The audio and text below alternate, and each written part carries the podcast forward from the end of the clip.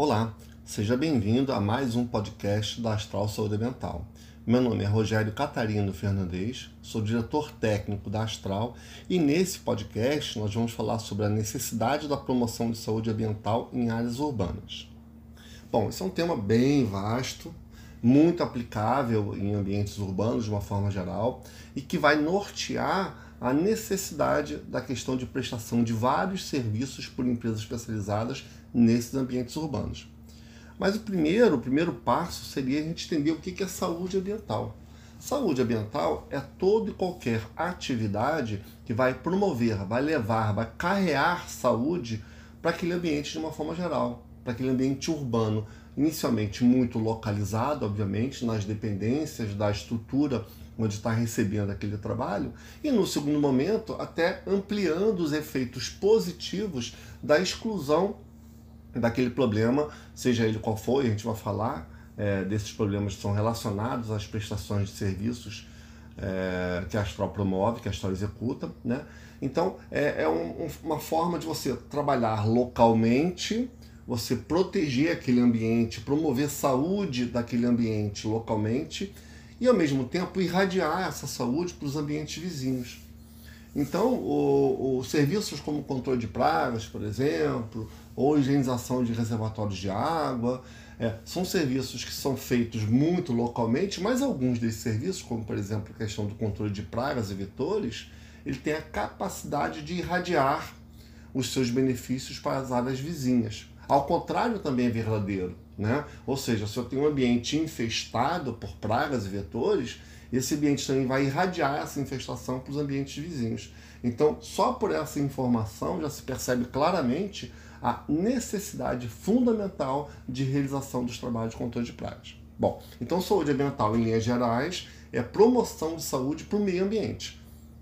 Ok? E essa promoção de saúde, elas são relacionadas a quê? Nós falamos anteriormente, são relacionadas aos serviços, a prestações de serviços. Não somente a prestação de serviço, também medidas preventivas e corretivas que é, o consumidor, que a, a, as pessoas que vivem em ambiente urbano estão sujeitas a esse tipo de situação, devem tomar periodicamente. Mas independente dessas ações preventivas, a visão de um profissional no que diz respeito a medidas corretivas como sempre é necessária, ela deve ser tomada de forma periódica. Então, os serviços, por exemplo, que têm relação com essa promoção de saúde ambiental, no momento é, mais assim pontual, seriam, por exemplo, o controle de pragas de vetores ambiente urbano, a higienização e desinfecção de reservatórios de água, o trabalho da desin, é, desinfecção, desinfecção ou sanitização de ambientes, né? mais comum, muito em função da Covid-19, mas que é uma atividade que veio de fato para ficar. A questão do antimorfo, né? a questão relacionada a, por exemplo, manejo de animais silvestres quando ocorrem, manejo de animais domésticos quando ocorrem. É, domésticos, no caso, seriam é, animais errantes que vivem em um determinado ambiente, que não, não têm, digamos assim, um responsável e acabam causando riscos para aquele ambiente. Então, todos esses trabalhos, a capina química, o saneamento vegetal, todos esses trabalhos, eles vão, ao ser executado, promover saúde para aquele ambiente. Então é importante a gente associar essa questão da promoção da saúde ambiental vinculada de uma forma bem forte com a prestação desses trabalhos. Até porque nós vivemos num ambiente urbano onde que todas as características facilitam né, a questão da instalação desses problemas seja lá o reservatório de água, que deve ser feito um trabalho periodicamente para evitar riscos de doenças por veiculação hídrica, controle de pragas e assim vai. Depois a gente vai até especificar melhor cada tipo de atividade dessa. Mas enfim, é importante que nós entendamos nesse momento que essas prestações de serviço se correlacionam de uma forma muito direta com a saúde ambiental. Tá? Quando a gente fala também, por exemplo, aí focando o controle de pragas especificamente, né, que é uma das principais atividades é, que, de promoção de saúde mental no ambiente urbano, é, a gente tem que falar de dois momentos no controle de pragas. Um momento é a questão da necessidade, seja ela legal ou seja técnica, ou seja, seja o que a lei é, enfatiza que deve ser feito, seja o que tecnicamente deve ser realizado. Né? E depois, obviamente, vamos falar um pouco sobre os impactos dessa praga no ambiente urbano, doenças, riscos e assim vai. Bom, em termos de necessidade legal, é importante a gente entender que tem várias legislações a nível mundial, estou falando aí a nível mundial, né? e aí reduzindo um pouco mais essa, essa esfera global a nível nacional, né? São várias legislações que citam a necessidade legal de intervenções necessárias, obrigatórias, periódicas para a execução do serviço de controle de pragas e vetores. Então a gente entende a necessidade de realmente se fazer de uma forma periódica e continuada a prestação de serviço de controle de pragas. A gente não consegue entender, e aí você que está me ouvindo do outro lado, é, imagina, por exemplo, se você vai ter uma infestação de rato ou de barata na sua casa, na sua empresa, no hospital, é, num restaurante, se a gente tem a possibilidade de fazer o controle disso de uma forma é, individual, sem a presença de uma equipe especializada, de uma empresa especializada, é muito difícil. Por quê? Porque as condições que aquela praga se instalou naquele ambiente, elas vão continuar. E se não tiver esse entendimento associado ao manejo dessas pragas, associado ao controle dessas pragas, muito usando a filosofia do manejo integrado de pragas, onde o controle químico é uma das etapas, mas não somente essa. Então, todo esse conhecimento, todo esse know-how deve partir de uma empresa especializada. E o público em geral não tem essa visão. Tá? Então, assim, em termos de legislação, como nós falamos, já existe no mundo todo, no Brasil, várias legislações que falam sobre a necessidade obrigatória e periódica da execução do serviço de controle de pragas. Por exemplo, no Brasil, nós temos o Código Sanitário de Manaus, por exemplo, lá no estado do Amazonas, que fala da necessidade de fazer esses, esses trabalhos de controle de pragas minimamente mensal. É, no Rio de Janeiro, já tem a Lei 7.806-2017, que ela obriga vários segmentos a fazer também os trabalhos de é, controle de pragas minimamente mensal. E aí, dessa forma, esses ambientes vão se tornar mais seguros. Infelizmente, somente é, essas duas legislações tratam dessa obrigatoriedade.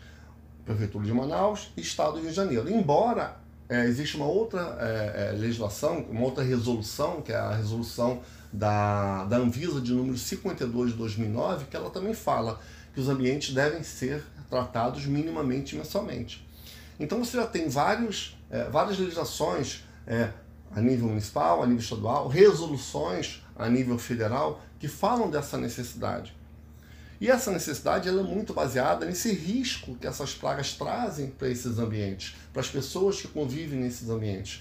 E por conta desse risco, é necessário e fundamental que se faça o uso de uma empresa especializada para poder promover periodicamente essa questão relacionada à, à presença do controle dessas, dessas pragas urbanas. Né?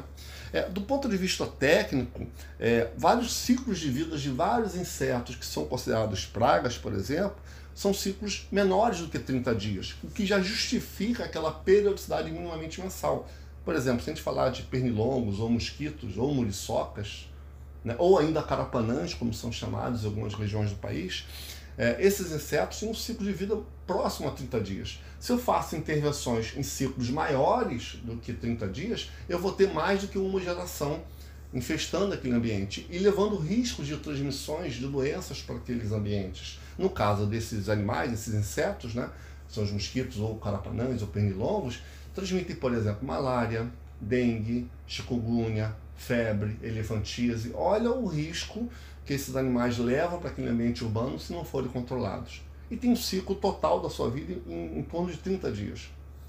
Ah, as baratas, por exemplo, em condições ideais de proliferação de, de, de da, da, sua vida, né, proliferação da sua espécie, ela leva em consideração aspectos relacionados à temperatura, à umidade e à oferta de alimento. Então, num ambiente, por exemplo, propício para essas baratas, essas condições estão muito presentes. Você tem alimento, você tem condição de abrigo, você tem condição, condição de é, oferta de temperatura e umidade específica, ou seja, toda uma condição climática e oferta de abrigo e alimento propícia para esse tipo de inseto. E esse inseto, principalmente algumas espécies mais adaptadas ao ambiente urbano, pode ter também o seu ciclo reduzido de ovo à maturidade sexual em torno de 30 dias, 30 e poucos dias. Ou seja, é necessário que se faça uma intervenção em, em períodos antes de 30 dias, para que eu não possa ter mais de uma geração infestando aquele ambiente. Então, do ponto de vista técnico, ele corrobora o que a legislação fala, que tem que ser feito esse trabalho de forma periódica, de fato, porque senão a gente vai estar tá incorrendo é, em mais de um risco de infestação da, da, daquela praga.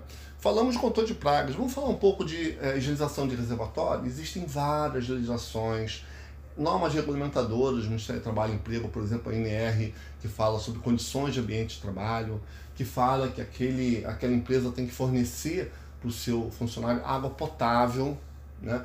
É, e essa água potável, obviamente, está relacionada com os reservatórios de água, que eventualmente é, devem ser limpos, higienizados desinfectados a cada seis meses. Então, normas regulamentadoras do Ministério do Trabalho falam isso, Outras legislações estaduais falam essa questão também, várias inclusive.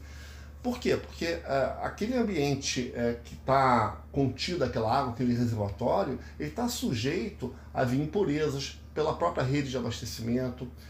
Dependendo da estrutura daquele reservatório de água, pode também contribuir com algumas impurezas. E essas impurezas, em linhas gerais, podem fazer o sequestro, por exemplo, do cloro, que já vem na água tratada.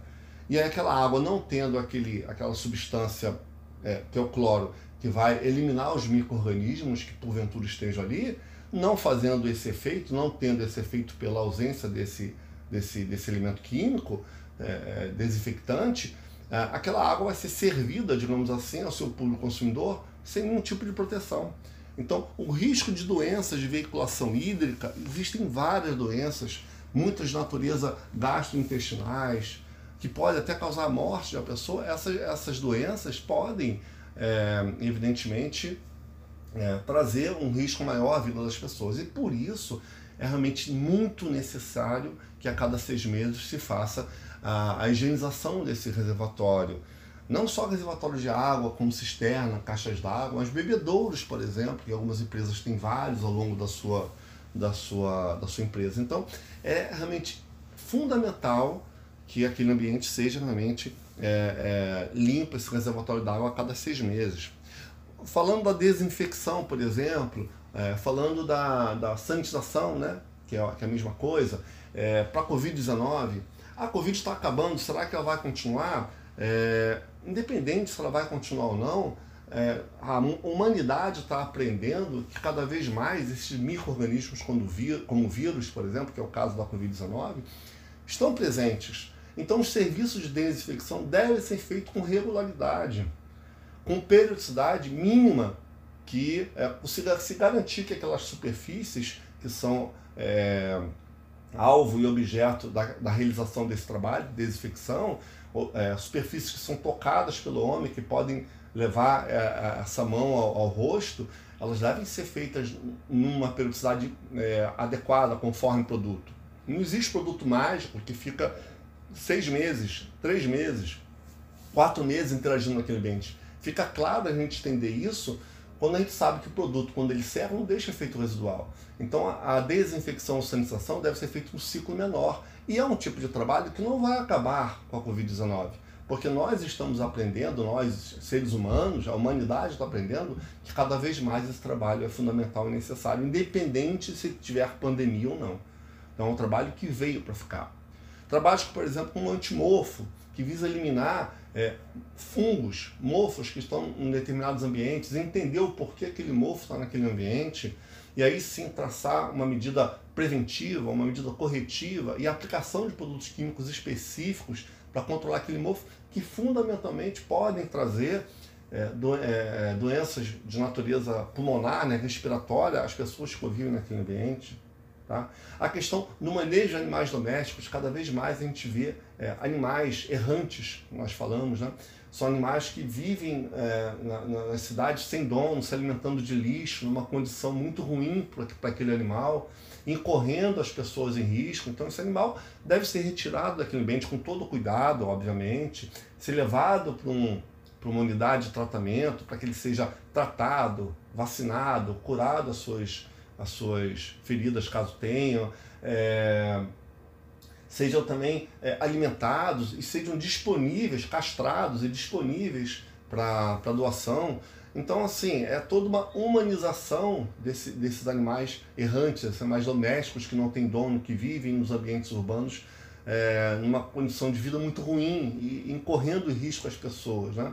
Então, é, também é um trabalho que vai promover saúde ambiental, porque está retirando aquele animal é, que tem risco de causar doenças ou mesmo atacar pessoas daquele, daquele, daquele ambiente. Mas, assim, é, retirar aquele animal com responsabilidade, com respeito ao animal, sem causar maus tratos, né? dando tratamento para aquele animal e aí é, fazendo esse animal é, disponível para doação. Tá? É, e de animais silvestres, então manejo de animais silvestres, também retirar aqueles animais silvestres daquele ambiente urbano, que chegaram naquele ambiente porque é, a urbanização acelerada excluiu a, a, as florestas daquele ambiente e, e aquele animal, seja ele um morcego, uma abelha, seja é, é, um, um, gambá, ou um mico, ou uma serpente, adentrou naquele ambiente ele tem que ser removido também, com cuidado, respeitando o animal, levando para um tratamento especializado, depois sendo solto quando possível, numa área endêmica, numa área florestal, para ele poder seguir a sua vida normalmente. Né? É, a capina química, o saneamento vegetal, que é a exclusão de ervas daninhas de algumas áreas onde pode ser risco de acidentes. Então, assim, risco de até mesmo causar abrigos é, para animais e pragas e vetores ambiente urbano, animais silvestres. Então, todos esses serviços que nós falamos, eles vão de uma forma bastante completa promover saúde ambiental. Então é importante que nós entendamos de fato a necessidade desses trabalhos, a periodicidade, principalmente quando se trata de pragas urbanas, higienização de reservatório d'água, a periodicidade mínima para que a gente possa realmente de fato a, a conferir a, essa segurança para esses ambientes tratados. Então é necessário e fundamental que todos esses serviços sejam realizados periodicamente por todo o público-alvo, é, é, de uma forma a realmente manter aquele ambiente é, é seguro, aquele ambiente saudável para que as pessoas possam é, conviver nele. ok? Espero que eu tenha ajudado um pouco é, nessa questão tão importante do entendimento da necessidade desses serviços e a promoção de saúde ambiental. Caso você tenha alguma dúvida, entre no nosso site astralsaudeambiental.com.br, encontre a unidade mais próxima de você e aí pode entrar em contato, nós vamos esclarecer suas dúvidas, ok? É, e até o próximo podcast.